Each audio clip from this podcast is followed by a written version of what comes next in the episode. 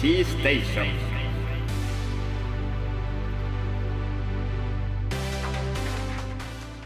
東洋大学ラジオサークル、えー、T ステーション本日のパーソナリティは泰造とリクです。よろしくお願いします。お願いしますこれは始まりましたね。えーっと、このサークルはですね、えーまあ、企画、収録、しゃべり、編集、宣伝を全部自分でやるっていう、まあそう、ですね、完全パッケージ型サークルといいますか、うん。まあ、そういう感じでやってるんですけど、まあ、そのラジオに特化したサークルっていうのがうちの大学になかったんで、まあ、立ち上げたみたいなそういう感じなんですけど、うん。まあ、目標といいますか夢うん。みたいなのが、まあ、1個ありまして、いつか オードリーの若林さんを呼ぶという、